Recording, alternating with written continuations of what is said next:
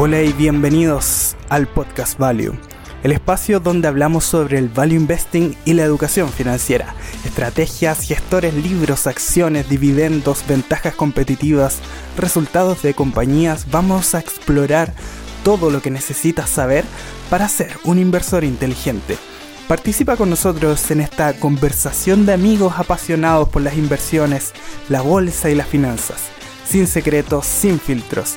Vamos a compartir contigo todo lo que hemos aprendido para encontrar esas compañías que te van a hacer dormir bien por la noche. Únete a nosotros en este viaje hacia la libertad financiera.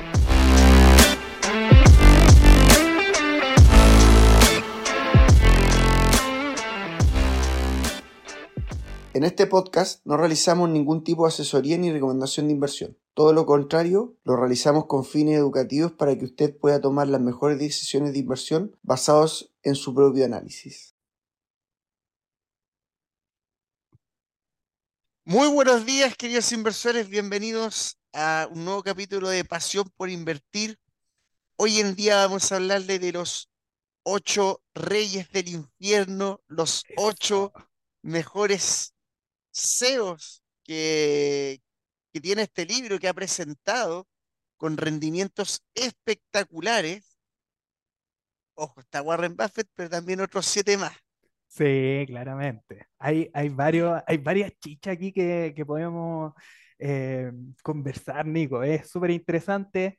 Este resumen del libro em, también va a estar en el podcast de Gardieles, mi podcast personal. Usted sabe, Nico, nos conocimos a través de eh, este trabajo de, que yo hago de resumir libros de inversiones, de emprendimiento, en el podcast que tengo personalmente y por supuesto lo estamos incluyendo con este hermosísimo proyecto.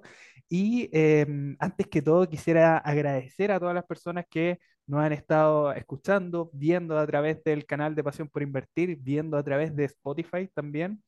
Ha tenido una recepción súper buena el episodio pasado también, em, con, el, con el análisis de las acciones chilenas, em, una mirada diferente dentro del pin tweet. Así que espectacular. Un saludo eh, para todas las personas que nos están escuchando y viendo actualmente. Así que vamos a comenzar de una, Nico. ¿Qué te parece? Démosle. Sí. Démosle nomás. Tal cual. Tal cual. Primero que todo, el resumen de este libro de William N. Thorndike. Siempre me costó eh, pronunciar ese apellido. ¿eh?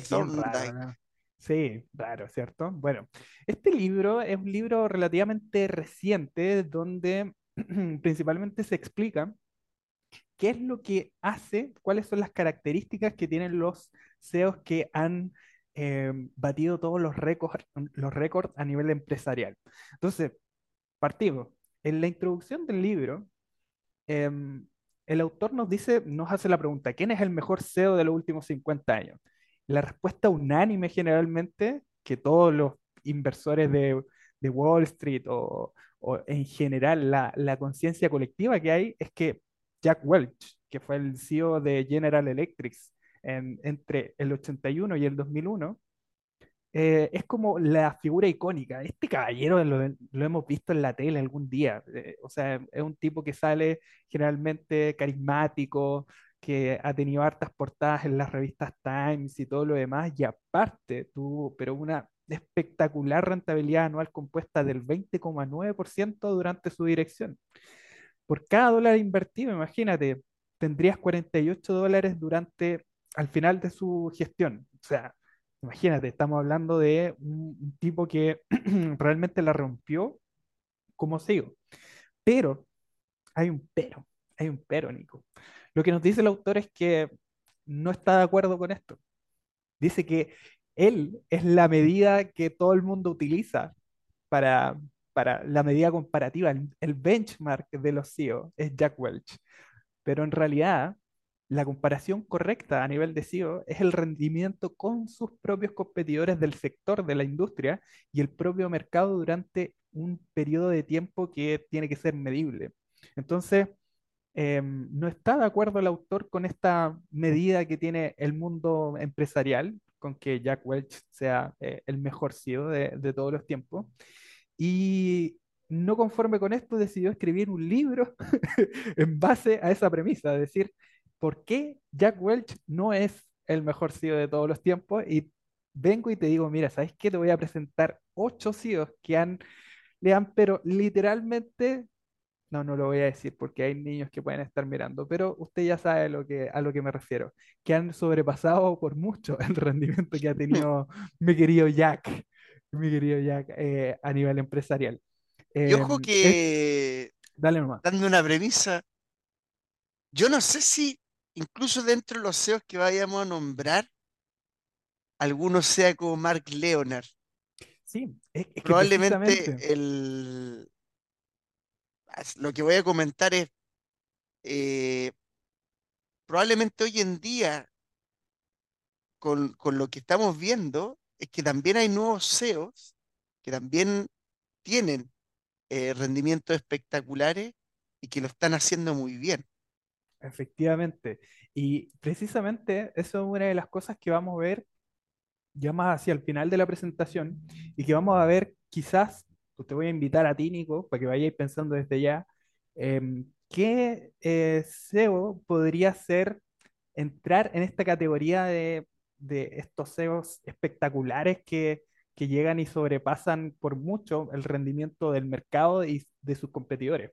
Así que básicamente en este libro se presentan ocho outsiders que eh, es interesante porque es como el contrario a la palabra insider, que básicamente es lo que uno busca, ¿cierto? Cuando uno busca una empresa, busca la información del insider, qué están haciendo, si están comprando, están vendiendo, y, tiene esta significancia en inglés que es como el extranjero o el que está apartado, el outsider, el que está fuera de, a nivel de rendimiento, porque es excepcional su rendimiento, y al mismo tiempo está fuera por la forma en que ejecuta los planes empresariales. Entonces eso es lo interesante.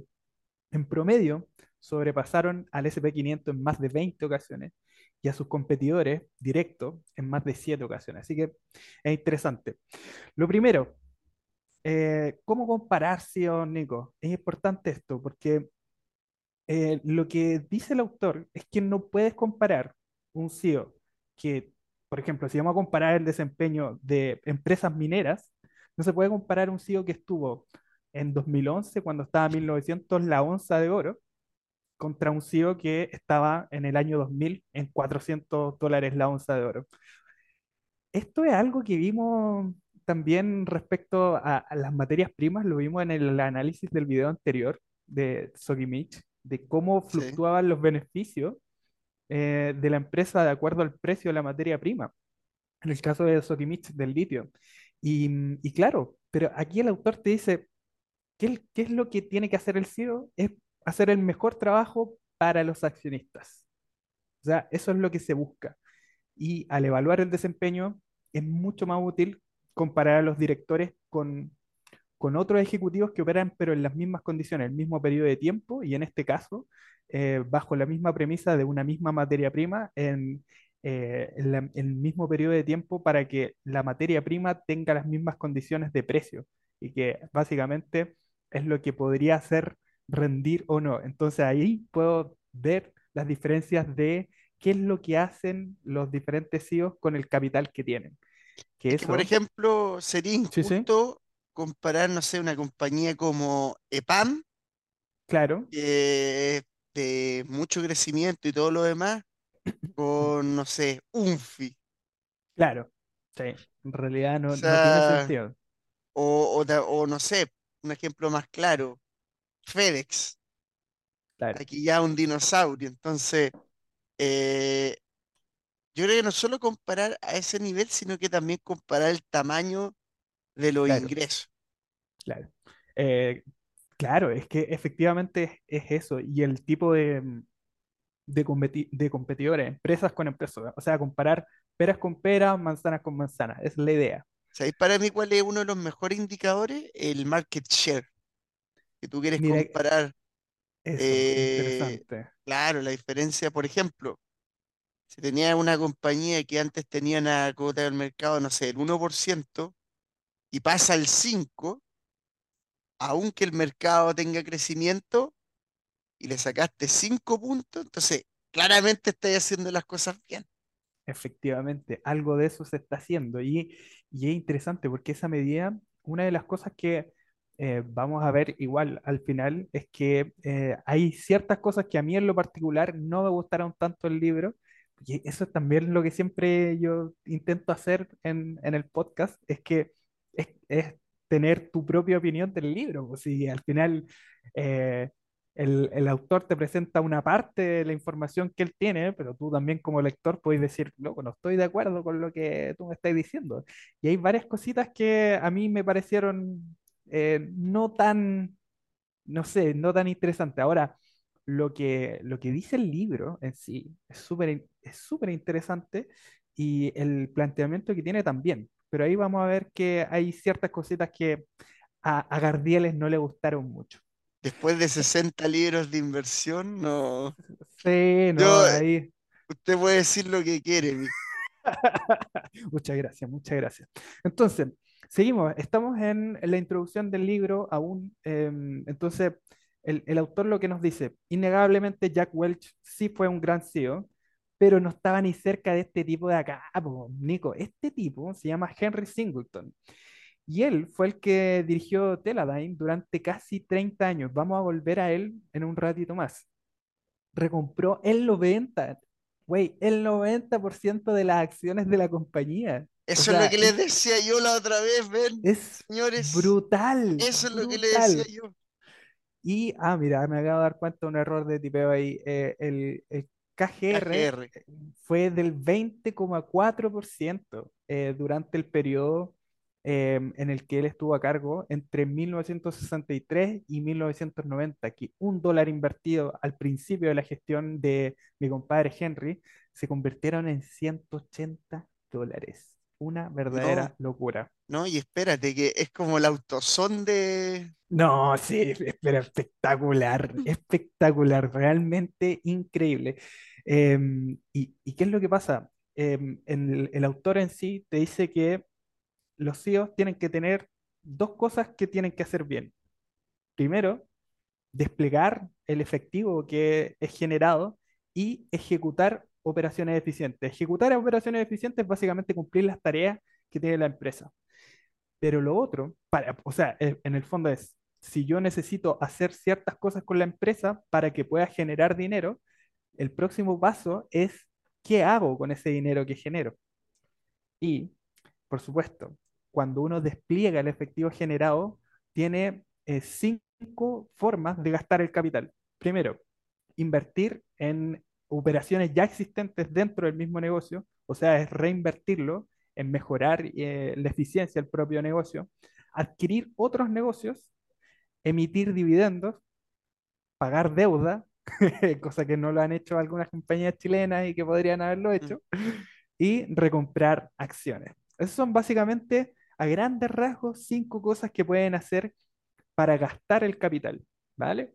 Y cómo aumentar el capital son tres alternativas generalmente a grandes rasgos, que es a- aprovechar el flujo de caja interno. antes que nada, quería. Dale, a ver qué, me había ocurrido un chiste así como: eh, CEO chileno, mm, recomprar acciones, mm, eso no está en mi, no está en mi diccionario. Oye, eh, um, pagar deuda, no, tampoco. pero no- de- creo que, mira, imagínate que tenía, mira, ve esta pantalla, Nico, a la gente que nos está escuchando. Yo, yo- puede ser por desconocimiento igual, puede ser por desconocimiento, pero en general lo que yo he visto del mercado chileno es que los CEOs, y si tú estás escuchándonos en estos momentos, mira tu pantalla en Spotify, que va a estar en video, por favor. Fíjate que acá hay cinco botoncitos. Yo creo que lo- los CEOs chilenos tienen este botoncito de acá gastadísimo, el de emitir vi- Es dividendos, pero que así, por, eh, eh, por ley, está, pero por ley hay que emitir el 30. O sea, hay, hay que. Ahora, todavía se puede un poqui- eh, hacer otras cosas, pero, por ejemplo, si tuviera que ordenar esto, para mí, sí, yo lo ordenaría así. Primero, pagar deuda, si está ahí con, con deuda muy elevada. claro, Eso es lo primero, si no dejáis de existir. claro, Eh, luego, a lo mejor, invertir en operaciones existentes, que lo CAPEX. CAPEX de crecimiento. Luego yo te diría que para mí está entre recompra de acciones y adquirir otros negocios. Claro. Porque al final, yo lo que siempre digo, la recompra de acciones quedan para siempre. A mí, a mí lo que me pasa es que depende del ciclo. O sea, si por ejemplo Exacto. yo tengo, estoy en un nivel en donde mis acciones están muy caras, preferiría adquirir otros negocios. M&A y, vamos, o, pero es que ahí depende de cada, de cada CEO qué tan hábil eres para poder encontrar nuevos negocios O emitir capital. o emitir capital. Que, mira, e- efectivamente, ¿cómo aumentar capital? Aprovechar el flujo de caja interno, que eso básicamente es eh, hacer crecer eh, el negocio, emitir deuda, aumentar capital. Oye, ¿Vale? otro, otro, otro- otras dos cosas que están, parece que bien gastadas en los CEOs chilenos. Puta, no, deuda y emitir capital. ya, Yo siempre bueno. Yo siempre digo acá, a ver, ¿cuándo hay que emitir capital? No cuando, por ejemplo, estáis a PER 3, po, no cuando estáis Mm, No tiene barato. sentido. Claro, la idea es que Tenéis que sea emitir capital cuando, claro, no, que estoy cotizando, a- por ejemplo, emitir capital, ¿cuándo es bueno? Si mi compañía está 50 veces beneficio, el costo de capital que vaya a tener es del 2%, porque 1 Efectivamente. dividido en 50, 2%. Ahora, si está a PER 5, el costo de capital que va a tener va a ser del 20%. Claro, e- e- Es, es la, es el, el poder gestionar bien cuándo hacer qué cosa, cuándo apretar Exacto. estos botones. Por ¿En qué ejemplo, momento lo tengo que hacer? Estoy a PER 5 y sé que de- mi compañía tiene futuro. Ahí hay que recomprar acciones porque claramente puedo comprar el 20%, por, o sea, si usara todo mi flujo de caja y todo, podría recomprar el 20% de mi, de mi compañía. Efectivamente, efectivamente. Entonces, eso es súper interesante, lo vamos a ver con un CEO en particular que a mí me sorprendió mucho. Yo quedé muy, muy contento de haber podido leer tal proeza. Ahí te lo voy a presentar, Nico. Entonces, básicamente, todos los CEOs que vamos a presentar ahora tienen una característica común. Consideran que el capital allocation es una medida, pero fundamental. ¿Cómo asigno el capital? ¿Vale? Entonces, em, este gráfico, si, si tú estáis solamente escuchando este podcast, amigo mío, amiga mía, eh, por favor, lo invito de nuevo a poder ver su pantalla, que estamos viendo un gráfico en donde se ve claramente la disparidad en el promedio de estos ocho outsiders versus Jack Welch y versus el SP500. Es Oye, el, el SP500 en la línea de abajo. La línea de abajo, esa es la línea puntuada, punteada de ahí aba- abajito. No, y Esto en un hay, hay periodo de otro de gráfico, 25 años, ¿sí? hay otro gráfico que deberíamos colocar que ya se iría para abajo, ya. Los Sí, no. CEOs. Claro, sí, ese va hacia abajo. Entonces, los puntos más importantes de em, algo que el, el autor habla de Singleton Bile, que, que es como eh, esto de hacer eh, una alegoría de eh, Henry Singleton, de este tipo, eh, sería que em, él considera que el capital allocation es el trabajo más importante del CEO. Lo que cuenta a largo plazo es el aumento del BPA, el free cash flow, no las ganancias reportadas es lo que determina el valor a largo plazo. Es, eso es importante igual. Cuando generalmente uno parte en este mundo, eh, pasa mucho de que se fija en general el mercado por cómo reporta, es como las ganancias reportadas, ¿cierto? No tanto el, el free cash flow. Entonces, Es que el free ahí, cash ahí flow depende del tipo de negocio y, y hay varias cosas ahí, pero las ganancias reportadas, que generalmente son los, los revenue, eh, eh, como que se queda flojito. Ahora, en particular para, para Teledyne, que es la compañía que está manejando este, eh, este CEO, Henry, era muy importante el, el cash flow. Y lo otro es que las organizaciones, el, el tipo de trabajador, o sea, los, los módulos de trabajo que se crean, deberían ser descentralizados, muy autónomos e independientes. Em, tienen bajo costo y bajo rencor, decía. Y sí, es interesante porque cuando hay 40 vicepresidentes entre medio y hay toda una burocracia, generalmente surgen muchas cosas, que se eleva el costo del personal y lo otro es que hay situaciones emocionales que son incontrolables. Entonces, cuando se diferencian estos módulos, em, es mucho más fácil poder gestionarlo desde una sola cabeza. Entonces, interesante igual. Em, esto también me llamó mucho la atención, por eso lo dejé punteado acá, que es el pensamiento independiente es esencial para el largo plazo, no distraerse con el ruido. Así como para los CEOs es esencial esto, para el inversor es importantísimo también. Y es creo que una de las claves eh, del éxito a largo plazo. Y por supuesto, la mejor inversión a veces son las propias acciones. Y las, con las adquisiciones, en el caso de Henry en particular, la, la paciencia de él eh, pagó muy bien en el caso de Teledyne. Así que lo dejo ahí como reflexiones de eh, Singleton Bile.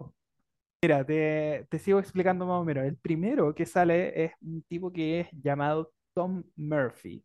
Él eh, fue CEO de Capital Cities y em, Murphy comenzó como CEO de Capital Cities en el 66.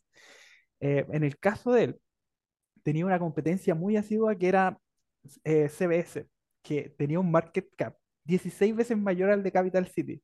Y al final de la gestión de mi compadre Tomás, em, vendió Capital City a Disney, de hecho, con un market cap tres veces mayor al de su competencia. O imagínate, la gestión lo hizo todo. Era lo que tú comentabas del el market share.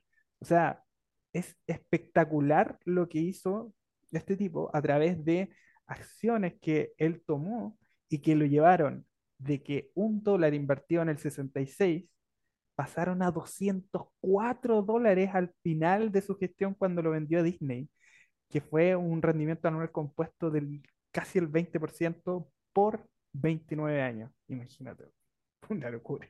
Mm.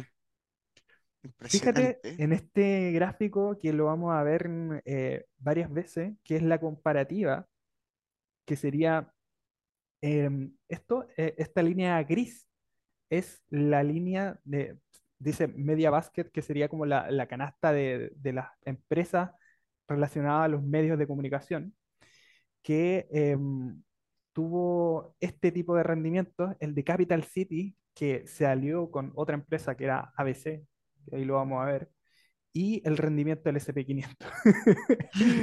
Entonces es muy, muy eh, increíble, la verdad, cómo eh, este tipo de, de, acciones, si uno la hubiese mantenido durante todo este tiempo, o sea, son 29 años de gestión de Tom Murphy, eh, te hubiese dado una cantidad espectacular de, de rendimiento.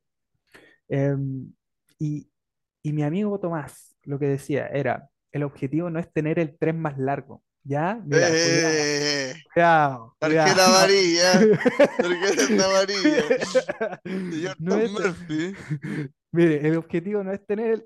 ¿Para qué nos vamos a andar midiendo los trenes, Nico? No, claro. No, sino es quién llega primero a la estación usando la menor cantidad de combustible. Mira qué buena analogía, Nico, por la cresta. O sea, e, es, básicamente cómo hacer eficiente tus recursos. La fórmula que tenía eh, Tomás era enfocarse en la industria con características económicas que fueran atractivas. Eh, usar selectivamente el apalancamiento. O sea, usaba deuda, pero, pero con tranquilidad, con mesura. Y eh, cuando, cuando generaba deuda, era comprar harto y bien. Entonces, em, este proceso era un ciclo repetitivo de adquisiciones tras adquisiciones que fueran realmente rentables para el negocio core. Eso básicamente. Vamos a ver a, un poquito más en profundidad a mi compadre Henry, que ya le habíamos dado una pasadita de Teledyne. Eh, él fue matemático y científico, nunca tuvo un MBA, ni en Columbia, ni en Harvard, ni en Wharton, nada, cero, eh, matemático. En el 60 él, em, a través de un socio, fundó Teledyne y él tenía un, par de experiencias anteriores con compañías de similares eh, características. Y lo que hicieron fue empezar a adquirir empresas. Eh, partieron con tres empresas pequeñas de electrónica. Me suena a Constellation. Tiene como un aire. Eh, sí, efectivamente. La IPO de, de Teledyne fue en el 61. Y fíjate, entre el 61 y el 69 compró 130 empresas de diferentes rubros. Mark Leonard. Lo que es. no, espectacular. Ahí, vamos a hablarlo después, ¿no es cierto? Sí, por supuesto. Un comentario. Y, y todas estas empresas, excepto dos, fueron, mira, fíjate esto, las empresas, las 128 empresas que compró a través de esta metodología fue, usó acciones de Teledyne. Fíjate, o sea, no, no, no fue a través de una compra con cash, así como, o, emitió deuda, sino que fue a través de las propias acciones de la compañía, porque en ese momento Teledyne estaba en el, en el sector boom de la bolsa. Entonces, ¿qué es lo que pasó? Para las compras, eh, lo que él eh, pedía, eh, básicamente sus requerimientos para comprar una empresa, era que fueran que tuviera productos con alto margen, nunca pagaba más de un PER de 12 y, fíjate eso, nunca pagaba más de un PER de 12 y las acciones de tela con las que pagaba esto cotizaron entre 20 y 50 veces beneficio. O sea, negocio pero redondísimo. O sea, muy, muy bueno. Siempre evitó los dividendos, también tenía, bueno, lo que, lo que comentaba anteriormente, la operación de Henry generalmente era descentralizada, o sea que a sus directivos, a las propias empresas que iba comprando, los dejaba que tuvieran esta cultura empresarial ellos solos, solamente daba instrucciones para mejorar los márgenes y que el negocio funcionara bien. No hizo splits y recompró como un cabrón todas las acciones que podía. Fíjate en, este, en esta pequeña gráfica, Nico, y tú también que me estás escuchando, entre el 61 y el 71, las ventas aumentaron 244 veces. El net income aumentó 555 veces.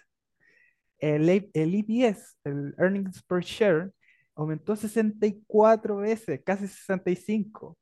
Y fíjate en esto, eh, acá, e, esto es lo interesante porque esta, estas son las acciones en circulación aumentaron 13,7 veces. Y uno dice, pero ¿cómo? Eh, ¿Este tipo no era el que había recomprado acciones? Ya, espérate un momentito. La deuda que utilizó eh, pasó del 61 al 71, la, la, eh, subió la deuda en casi 29 veces. ¿Qué es lo que pasa? Es que Henry hizo una estrategia de dos pasos, que era primero hacer escalar el negocio a tal nivel que después tuviera la capacidad de encontrar los otros botones que le hacían falta, que fueron estos. La emisión de acciones de Teledyne en promedio fueron de PER 25 y el último promedio de recompra fue a PER 8. o sea, básicamente se financió al 4% y compraba con un margen del 12,5. ¿Qué, ¿Qué mejor?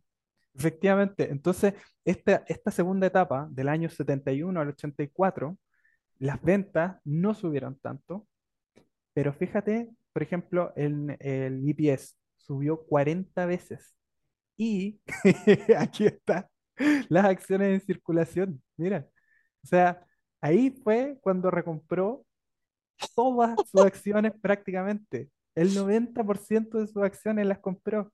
Y pasó de eh, tener una, deuda muy, o sea, en realidad, imagínate, es una deuda muy chica para la cantidad de, compañías que iba comprando, sí, era una locura.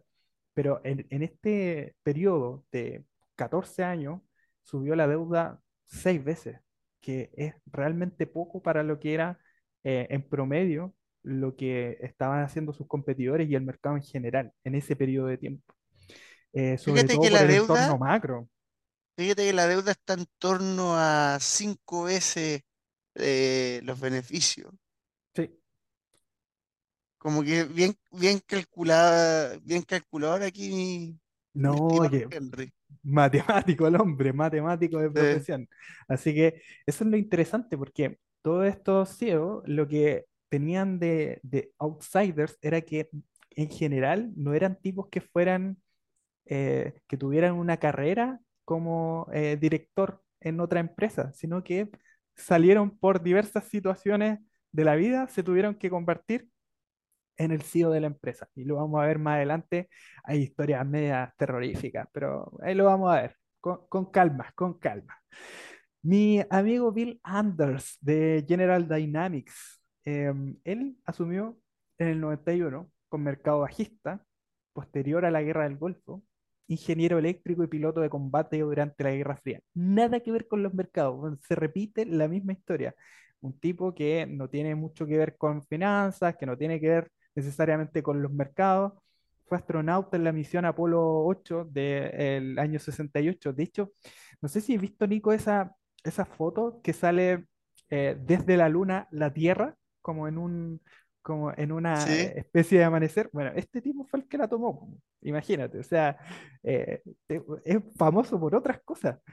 Y, y él se integró eh, a General Electric, luego, y, y luego a otra empresa que se llama Trexton, pero en General Electric coincidió con Jack Welch, el que estábamos nombrando anteriormente, que era como el benchmark de los CEO. Entonces aprendió muchas cosas ahí, pero em, inmediatamente después se dio cuenta que habían otras cosas que también podía hacer. Em, en este caso, General Dynamics está muy, eh, muy entrelazado con lo que él hacía eh, en general, como piloto y todo lo demás. Em, una compañía de defensa, que competidor de Lockheed Martin, por ejemplo. Y em, en este caso, el tipo se dio cuenta de inmediato que había un exceso de capacidad por parte de la empresa después de una guerra fría, porque había una carrera armamentista, había un inventario enorme y tenía que reducir el negocio o crecer a través de adquisiciones. Entonces, se formó tres principios claves. Primero, que la empresa solo tenía que estar en negocios donde tuviera la primera o la segunda posición en el mercado. Si es que quería comprar algo, tenía que ser de lo mejor. Lo segundo, salir de productos básicos que tienen bajo rendimiento. O sea, ley de Pareto, si eh, el 20% de mis productos me entregan el 80% de mis beneficios, me voy hacia allá. Y lo otro es que se iba a pegar solo a los negocios que él conocía bien y que era cauteloso con los negocios comerciales que estaban habiendo en ese momento. Em, y lo que hizo mi amigo Bill Anders fue bien interesante. Imagínate que em, General Dynamics logró durante su gestión un eh, rendimiento anual compuesto del 23,3%. Los competidores fueron del 17,6% y el SP un 8,9%. O sea que eh, básicamente un dólar invertido eh, al principio de la gestión de Bill Anders se convirtió en casi 30 al final de su gestión. Entonces, vaya qué buen administrador, eh, más encima peladito, cumple con las normas, ¿cierto? sí, no, espectacular. Oye, Nico, y ahora vamos con, este tipo que, bueno, de partida me encanta el nombre. Qué buen nombre, qué buena Joe Malone. Es que me suena de una película. Yo te lo juro que yo la así. John Malone. Es Me que, suena de es una que película. Es muy bueno, es muy bueno. El nombre es, como- es como perfecto. eh, Yo me encantaría tener un hijo que se llamara John Malone. Que Ujú. dirigiera como él, sería espectacular, maravilloso. Mira, la misma historia, Nico. Graduado de Yale, eh, o sea, de, de economía en Yale, eh, ingeniería eléctrica. O sea, claro, Hay un economía tema con ingenieros también, eléctricos acá. No, hay, mira, definitivamente. Es, que es, muy- extrañamente coincidente. Em, John Malone fue el director de TCI, que es una empresa de, de medios de comunicaciones, que lo llevó eh, de una historia bien, bien rara, porque el tipo se incorporó en el 73 y aceptó un 60% del salario, eh, de reducción de salario frente a otra oferta que tenía. ¿Y sabéis? ¿Sabéis por qué lo aceptó, Nico? ¿Por qué aceptó el 60% menos de salario? Porque su esposa no le gustaba la ciudad en donde iba a estar. Así que la esposa le Ah, dijo, amigo, yo no me quiero ir a Manhattan, porque la hay otra Macabeo que... y Joe Malone, parece. No, no, no, no le hace al Oye, apellido. pero, pero, pero sí, no, nada, de, ma- de malo no tenía nada, como macabeo, pero a, a cagar. Pero, pero fíjate las coincidencias que, que se dieron, porque en el libro también explica eh, William, el autor, que, que se dieron una serie de, de escenarios que pudieron em, dar como resultado de que John Malone tuviera el espectacular rendimiento que tuvo posteriormente. O sea, si probablemente si se hubiera ido a la, a la competencia que le estaba ofreciendo eh, mucho mejor sueldo, es muy probable que él no hubiera tenido el éxito que tuvo, porque de hecho, en TCI los primeros tres años fueron horribles, la pasó muy mal y estuvo eh, prácticamente casi eh, en las cuerdas contra el directorio que no lo veía muy capaz porque era muy joven, cerca de los 30, 35 años empezó em, con su, con su carrera en, en TCI. Entonces, el tipo siempre fue frugal. Eh, lo, lo, lo que hizo fue mejorar tanto su producto y literal estaba con oficinas en donde los escritorios eran, eh, pero de metal, no, no tenía nada, y eso lo llevó a tener los, los márgenes más altos de toda la industria de las comunicaciones. Em, entonces, este tipo lo que hizo fue que en el negocio del cable, el costo más alto siempre era eh, cuánto yo le pago al canal que me está dando esa programación, ¿cierto? Que en este caso sería HBO, ESPN, Claro. etcétera.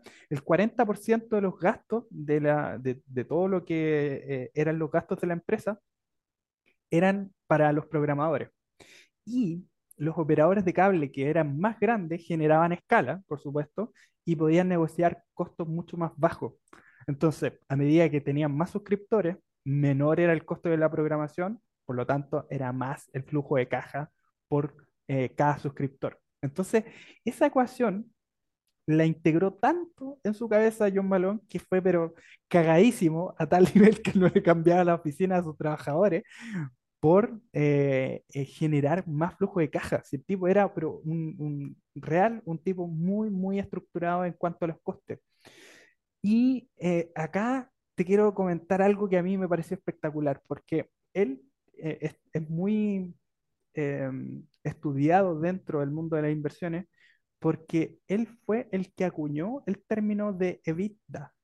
Él fue el que hizo el cambio en la contabilidad porque eh, fue el único que dijo, no puedo con mi industria eh, perseguir los EPS.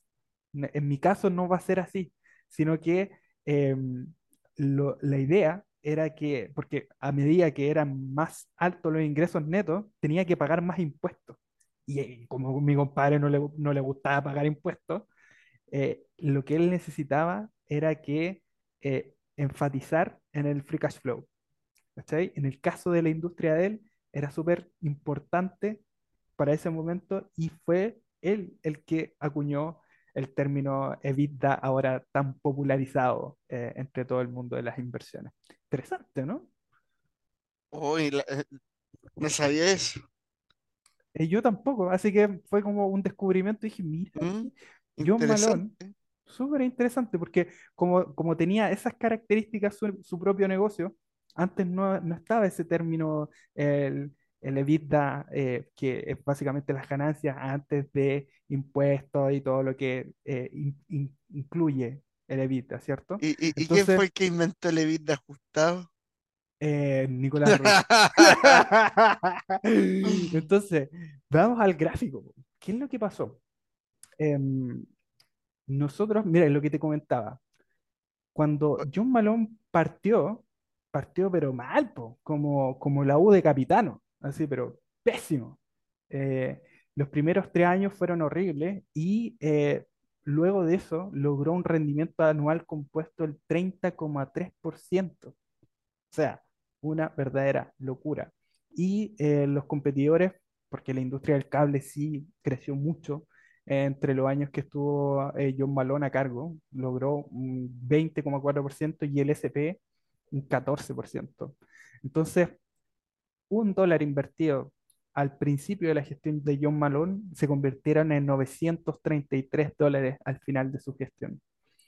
Em, lo mismo, básicamente, y em, este tipo después tuvo em, varios, varias eh, entrevistas en donde decía que sus, propias características como CEO eran básicamente las mismas que Henry, que estábamos hablando delante, que eh, él quería cuidar ciertas cosas, que el capital allocation era lo más importante, y se van repitiendo las mismas características que habíamos mencionado anteriormente.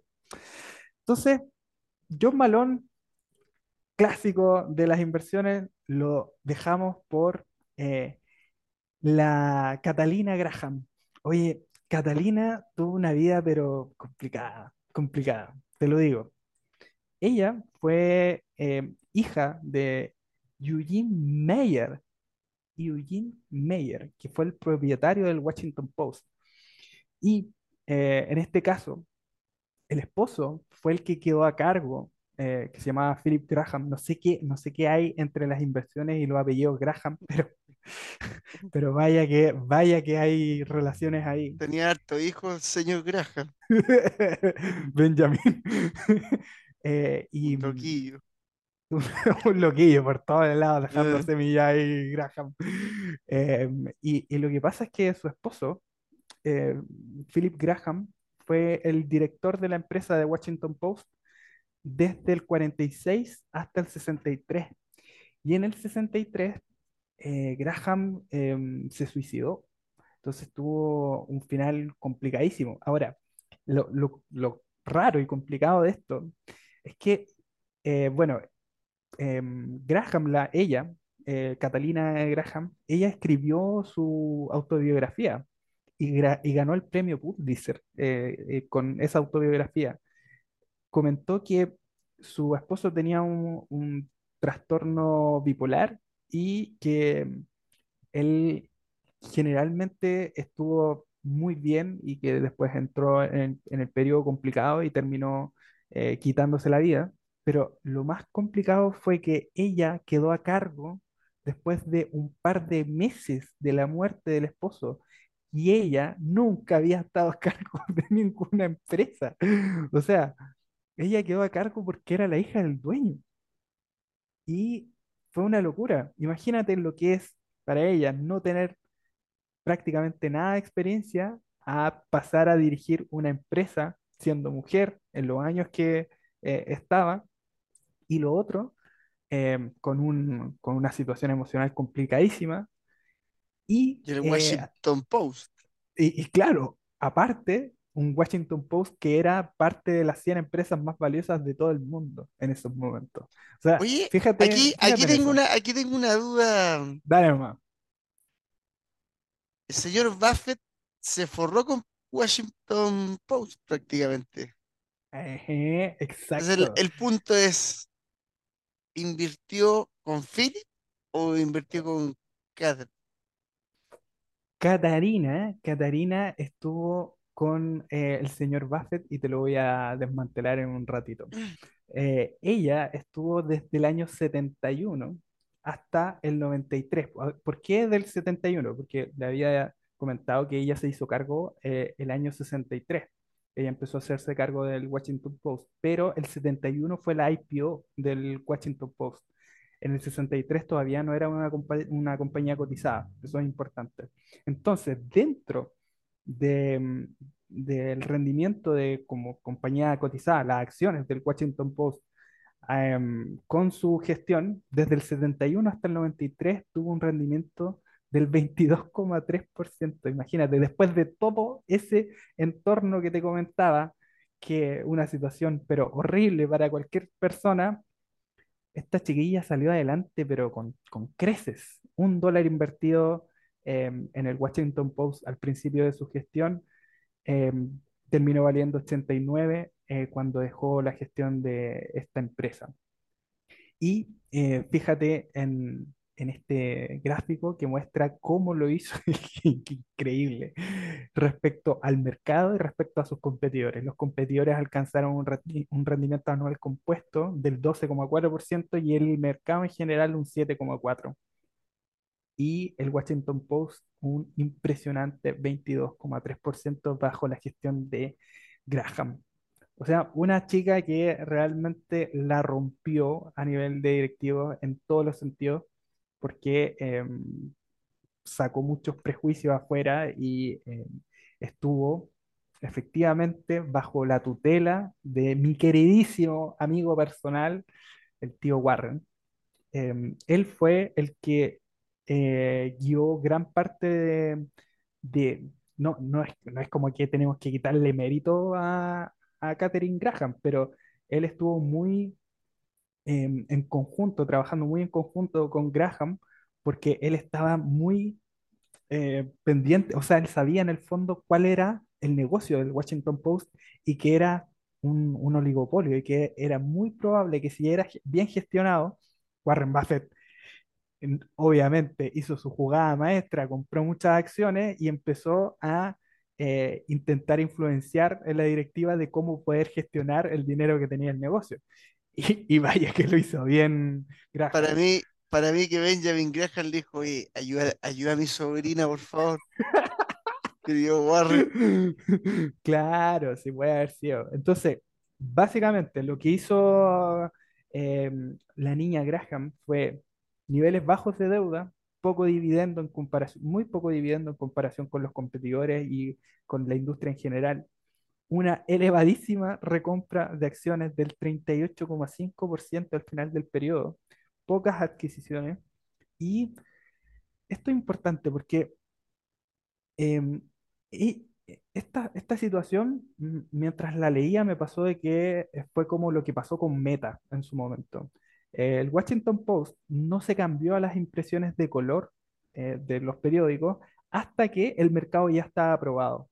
O sea que eh, por ejemplo, el, New York Times empezó a eh, sacar periódicos a color, pero invirtió una cantidad pero astronómica de plata para que salieran esos periódicos a color y aparte de eso, em, tuvo que eh, lidiar con lo que es el principio de una nueva tecnología. Y es más o menos lo que pasó con Meta y el, el metaverso, que tuvo que lidiar y invertir muchísima plata para que eh, pudiese dar frutos, pero aún no están los costos tan bajos ni el mercado probado en el metaverso para que genere los beneficios que realmente se necesitan. Entonces, ¿qué es lo que hizo Graham? Dijo, no, yo no me paso a las impresiones a color hasta que eh, ya esté probado el mercado y que hayan bajado los costos. Entonces, cuando pasó eso, recién ahí se pasó al mercado de las impresiones a color. Súper interesante. Em, vamos ahora con Bill Stiritz, que fue el CEO de Ralston Purina. Ralston Purina es una marca de em, la típica Purina Dog Show. Esa mismita, la que le da, la que le da a los perros a Alexi. No, no sé si es la misma, pero, pero bueno, por ahí va la cosa. También lo mismo, nunca tuvo un MBA, tuvo una maestría en historia europea. Eh, el tipo pagó la universidad jugando póker. O sea, eh, invitarlo a carretear de haber sido, pero un loquillo. el negro Piñera dirigiendo, dirigiendo una empresa espectacular. Eh, y, mi amigo Bill llegó a Ralston a los 30 años, jovenzuelo, después de haber estado un, em, un tiempo como gerente general en la división de alimentos de la misma Ralston. Y dentro de esa división, el tipo incrementó las ganancias operativas por 50 veces. O sea, ya algo, cuando, cuando llegó el momento de cambiar de CEO, eh, la junta directiva dijo, bueno, este tipo lo ha hecho bien en su división, algo tenemos que hacer. Él mismo hizo una carta eh, considerando todas las estrategias que él pensaba que podía eh, dar resultado para la compañía. Así que fue espectacular. Se postuló, quedó de una. Es como que fue una audición del directorio y dijo, cabro, esta es mi estrategia para hacer crecer esta empresa. Él fue el que introdujo el Purina Poppy y el Cat Chow, que fueron los productos estrella a nivel del mercado de alimentos eh, de, de las mascotas y asumió como CEO en el año 1981. Lo que hizo fue reorganizar toda la compañía en torno a negocios con casualmente márgenes altos, poco intensivos en capital y la venta de negocios que no estaban cumpliendo con los criterios de rendimiento que él tenía. Lo que hizo, obviamente, como casi todos los CEOs que estamos viendo, un programa agresivo de recompra de acciones y un dólar invertido en Ralston al principio de eh, la gestión de Bill se convirtieron en 57 dólares en 19 años, un rendimiento anual compuesto del 20%. Y fíjate en esto, que tenía más deuda en general que sus competidores, pero el tipo sabía usar la deuda. O sea, tenía una deuda EBITDA en promedio de 2,6 veces versus 1,7 eh, que tenía eh, sus competidores. Básicamente lo que hacía era seleccionar las, eh, las compañías que iba adquiriendo o los productos que iba adquiriendo, pero que él sabía que tenían márgenes muy altos y que iban a ser muy rentables. Este es el gráfico de eh, Ralston Purina a cargo de Bill Stiritz. Fíjate eh, que en, en, los años 2000, cuando quedó la embarradita, también hubo un, una, una, bajada muy interesante aquí que, que, se entremezcló con el grupo de eh, sus competidores, pero después definitivamente tuvo una, un, alza espectacular en el rendimiento de, de, las acciones. Vamos entonces con el siguiente, que es... Qué buen nombre. El, el señor Nepe. el señor Nepe Smith, Dick Smith, de General Cinema. Eh, es raro, yo sé que cuando estaba leyendo esto me sorprendió que algo relacionado al cine, sé como, es una empresa antigua, se fundó en los años 20 por el papá de este tipo. Y mm, él también se graduó de ingeniero en Harvard en el 46, trabajó como ingeniero naval en la Segunda Guerra Mundial, asumió el cargo de la empresa después de la muerte del papá. ¿Te, te das cuenta si todos tipos que no tenían tanta, tantas mañas de directivos pasados y todo lo demás. Y él tenía un, como una especie de, de frase que era que el teatro, eh, en, ese, en esos momentos estaban viendo que el teatro era eh, lo que podía generar Lucas. Un teatro bien ubicado puede generar rápidamente un flujo efectivo predecible, porque en general la industria del teatro lo que buscaba era bajar la cantidad de costo, pero em, se perdía la cantidad de flujo efectivo que generaba una buena ubicación, que es más o menos lo que hace McDonald's, que en general la, Starbucks. Starbucks también, que se compran en las mejores ubicaciones, que estáis pagando una cantidad de plata exorbitante, pero por ejemplo en el caso de McDonald's, ellos son los propietarios del terreno y muy gran parte de sus ganancias llegan a través de lo que es la propiedad en sí misma. En todo caso, se estás pagando, entre comillas, porque el que lo paga el franquiciado. Efectivamente, ese es un muy buen negocio. En algún momento vamos a hablar a profundidad de eso. Sí, por supuesto. Entonces, eh, mi, mi, amigo Nepe, mi amigo. Nepe Smith, a finales de los 60, em, se dio cuenta que era poco probable que siguiera creciendo el teatro. Eh, entonces, ¿qué es lo que hizo? Inteligente, dijo, si ya me estoy dando cuenta que los hippies no quieren, que se terminó la época de los hippies y ya no queremos ver más teatro, hay otras cosas que necesitamos, compró, imagínate, una embotelladora. Una embotelladora. Nada que ver con el negocio, ni del cine, ni del teatro, nada. Entonces, ¿qué es lo que hizo? Al igual que un amigo, un tal Warren Buffett, usó la plataforma de eh, esta compañía embotelladora para empezar a ampliar el negocio. Él quería que tuviera tres patas el negocio para diversificarse. Entonces, compró tres compañías más que eran embotelladoras durante los años 70. Entonces, un negocio que partió como un cine se convirtió después en un, una, holding, sí, y que compró después eh, Seven Up y Dr. Pepper, que son eh, bebidas que prácticamente todo América conoce. Y generalmente él tenía esto de la reducción de costos a partir de, por supuesto, adquirir escala eh, dentro del negocio. Así que eh, Dick Smith de General Cinema tuvo un rendimiento pero espectacular que un dólar invertido con el, el amigo Nepe hubiese sido al final del periodo 684 dólares y em, en este caso versus el SP500 que hubiesen sido apenas unos pobres 43 dólares. Entonces, en general, estos directivos lo que han hecho es saber aprovechar muchísimo los recursos que tenían. Amigo Nicolás, estamos llegando casi al final de esta presentación y no podemos terminar con otro, sino que el mejor de todos los tiempos. No me quiero extender demasiado acá porque tenemos un capítulo especial dedicado a este señor, al grandioso Warren Buffett, que em, es un tipo ultra conocido, no vamos a descubrir nada en la historia de Warren Buffett.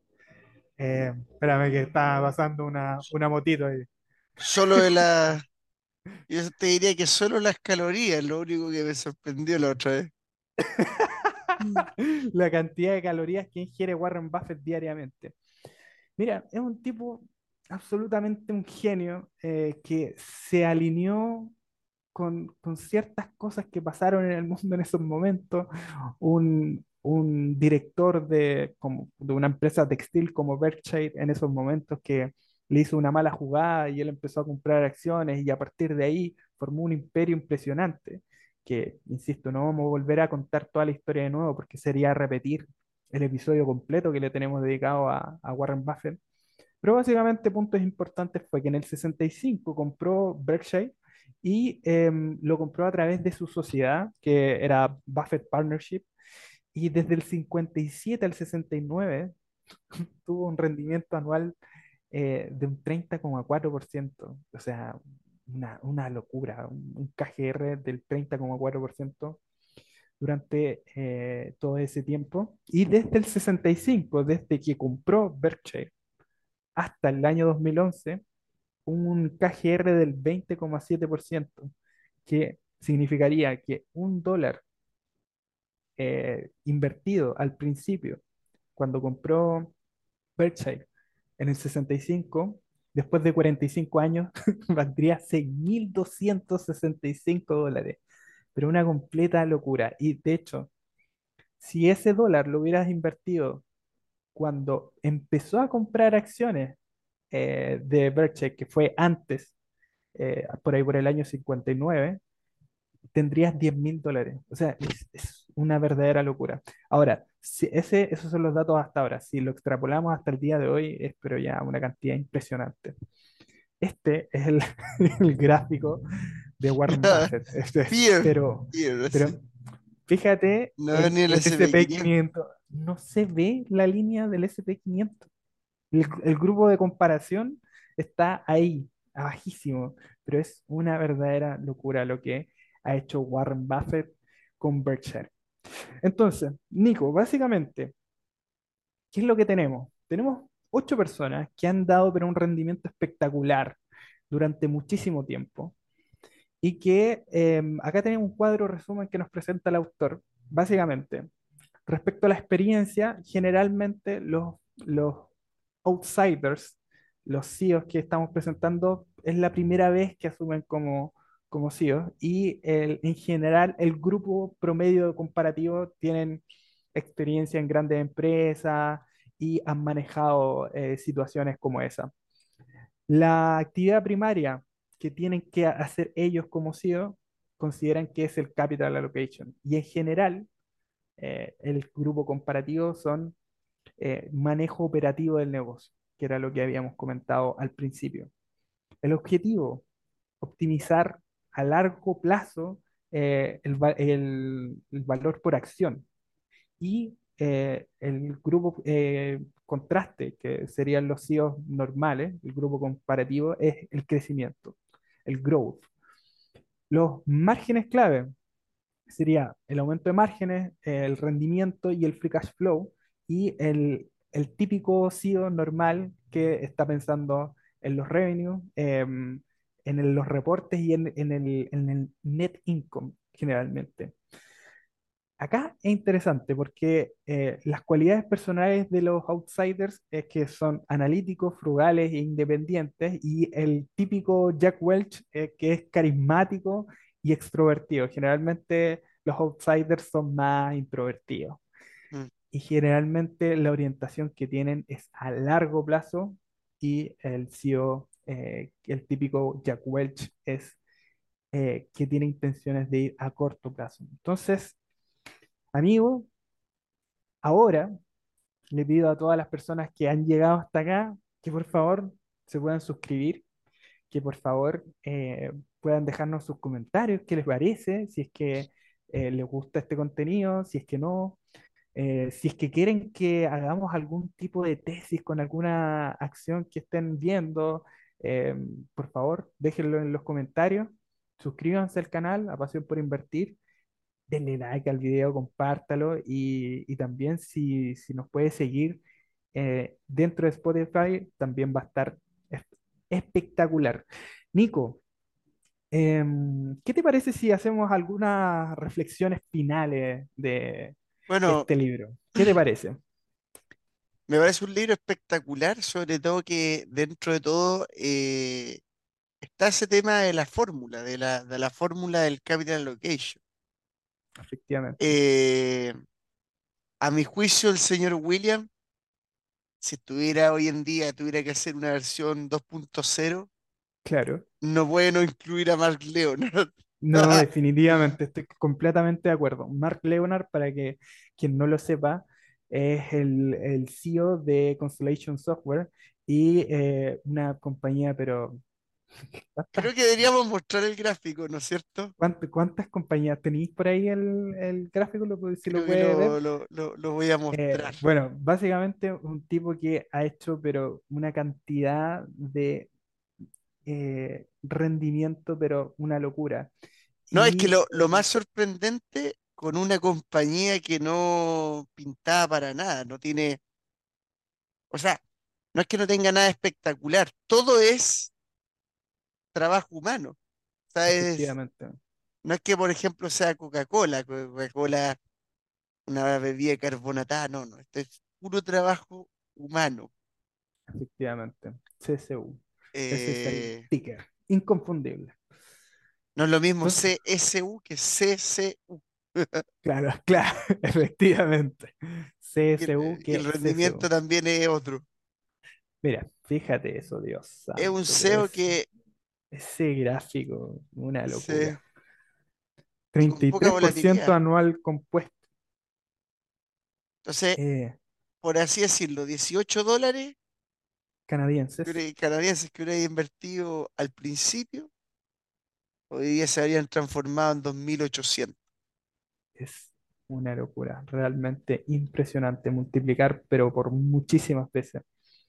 Oye, Nico, ¿y qué es lo que pasa con, con este tipo de, de libros? A mí en lo particular, te quería comentar más o menos que eh, lo que a mí no me gustó del libro, lo que no me hizo tanto sentido, era para el lector en general, para el lector que, que está más eh, constantemente leyendo, que es ávido. Yo no me considero un lector tan ávido, pero, pero sí lo suficiente como para darme cuenta. 60 No, libros de inversión. hay gente, hay gente que es muy, muy, mucho más que yo, pero a lo que voy yo es que en general cuando tú ya llevas hartos libros leídos, em, los libros que son interesantes de leer son los que te ofrecen un, un, un relato que es refrescante a medida que van pasando los capítulos. Pero si te das cuenta, de hecho en la presentación se nota, es muy repetitivo. O sea, eh, tengo este tipo que eh, tuvo esta empresa y eh, lo hizo de esta forma, que es básicamente lo mismo que dijo en la introducción. ¿Cachai? O sea que Entonces, William, William al final dijo, te voy a poner ocho, ocho pelagatos que te van en el fondo a decir que el mejor básica- SEO no es, eh, Jack este Welch. Jack Welch. Sí, Entonces, pues, es, es básicamente, es que la premisa y la idea del libro es, es muy buena. No digo que no sea disfrutable el libro. Las eh, te lo estoy diciendo como las personas más puristas, ¿cachai? Eh, llegan a algún momento, y yo leía comentarios en internet, eh, en blogs en inglés y todo lo demás, porque es medio complicado conseguir el libro en español, em, que en general habían varios comentarios de tipos que decían, loco, llegué hasta el capítulo 3 y ya me aburrí porque em, era muy repetitivo, siempre lo mismo, el capital allocation, de aquí y allá y allá. Entonces, es básicamente lo mismo. Ahora, me gusta a mí en lo particular porque dentro de cada personaje que va metiendo, de cada CEO, hay una historia detrás que es muy entretenida. Entonces, em, lo, lo, que pasó, por ejemplo, con Graham, lo que pasó con Henry, lo que pasó con Buffett, John Malone. John Malone. Eh, entonces, son, son personas que uno, si te gusta aprender un poco de cómo tú como inversor podrías aprender a identificar a un CEO dentro de un 10K, es, pero yo creo muy, muy recomendable. Oye, ¿sabéis qué? Otra cosa eh, interesante, porque, por ejemplo, había una parte que era muy interesante, era que pocos habían estudiado en MBA, Claro. habían pocos preparados, incluso hasta el CEO que te digo yo, Mark Leonard, Mark Leonard fue obrero. Eh, te vas dando cuenta ahí. Sí, y su primera compañía fue Constellation Software, de hecho. Entonces, O sea, imagínate. De obrero, alguien que tenía que saber de programación, obligado. Mira, si yo te digo en estos momentos, a, a ti que estás escuchando eh, o que estás viendo este episodio, eh, Steve Jobs, se te viene de inmediato eh, en la imagen de Steve Jobs a la cabeza.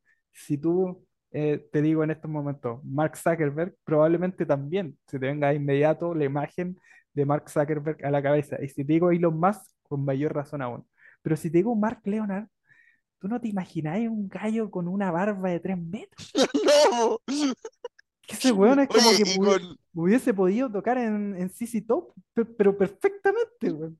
Perfectamente. Es, y tú decís, este es el tipo que llevó a un rendimiento anual compuesto de un 33,3% una empresa tan grande como Constellation Software. No, y el mejor capital allocation, con, oye, con una correlación lineal casi del 99%, o sea, prácticamente el tipo tuvo muy poca volatilidad en su compañía. es, es brutal. Entonces, eh, comparte muchas de las características del cuadro final que comentábamos, que básicamente son personas que no es como que uno los vea y que uno piense en el típico cliché del CEO carismático, buena onda, que saca fotos, que aquí, que allá. No, es definitivamente un outsider. Es, es un tipo que no está dentro de eso, pero el rendimiento que ha tenido con su empresa y la gestión también no está dentro del grupo de las empresas del SP500, sino que es, pero brutalmente eh, muchísimo mayor que el promedio en general. Así que yo, mira, si le tuviera que, le puedo poner nota al libro, ¿no? ¿Puedo, puedo Sí. puedo- si, si tuviera que ir de una escala de, de 1 a 10, yo le pondría un 8, un 8 al libro. En cuanto a la lectura, amena, no es tan largo el libro, un poquito más de 200 páginas, em, conciso, directo al grano, bien, pero lo único que no me gustó fue un poco repetitivo. Recomendable, sí, porque para todas las personas que nos están escuchando y viendo, muchísimo. eh, se aprende mucho. Yo creo que después de leer eh, este libro, creo que estoy más capacitado para poder encontrar un CEO que pueda ser congruente con eh, el, el tipo de empresa que uno quiere encontrar para casarse con ella a unos 30 años. Oye, después va a salir onda, e- en el libro, va a salir Gabriel Pizarro, va a salir eh, dueño de las farmacias Pizarro. Ah, Oye, rendimiento anual del 60% Me encantaría, me encantaría la verdad, porque de sería, farmacias Pizarro. sí, sería, sería una empresa que podría ayudar a muchas personas. Entonces, me gustaría mucho en realidad poder llegar a eso. ¿Y A- qué caracterizó? Recompró Claro. acciones a Persim. Nadie las quería las acciones. Nadie quería las acciones, tan botadas las juegas.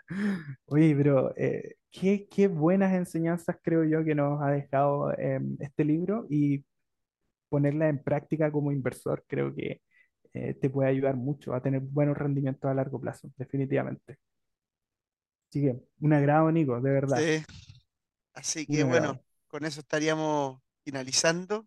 Este es un capítulo express, me gusta. Más, más cortito, ¿ya? Así Eh, que, avísenos si nos gusta el formato, chiquillo. Un abrazo. así que bueno, hasta luego, queridos inversores, y espero que les haya gustado este capítulo. Un abrazo, que les vaya bien.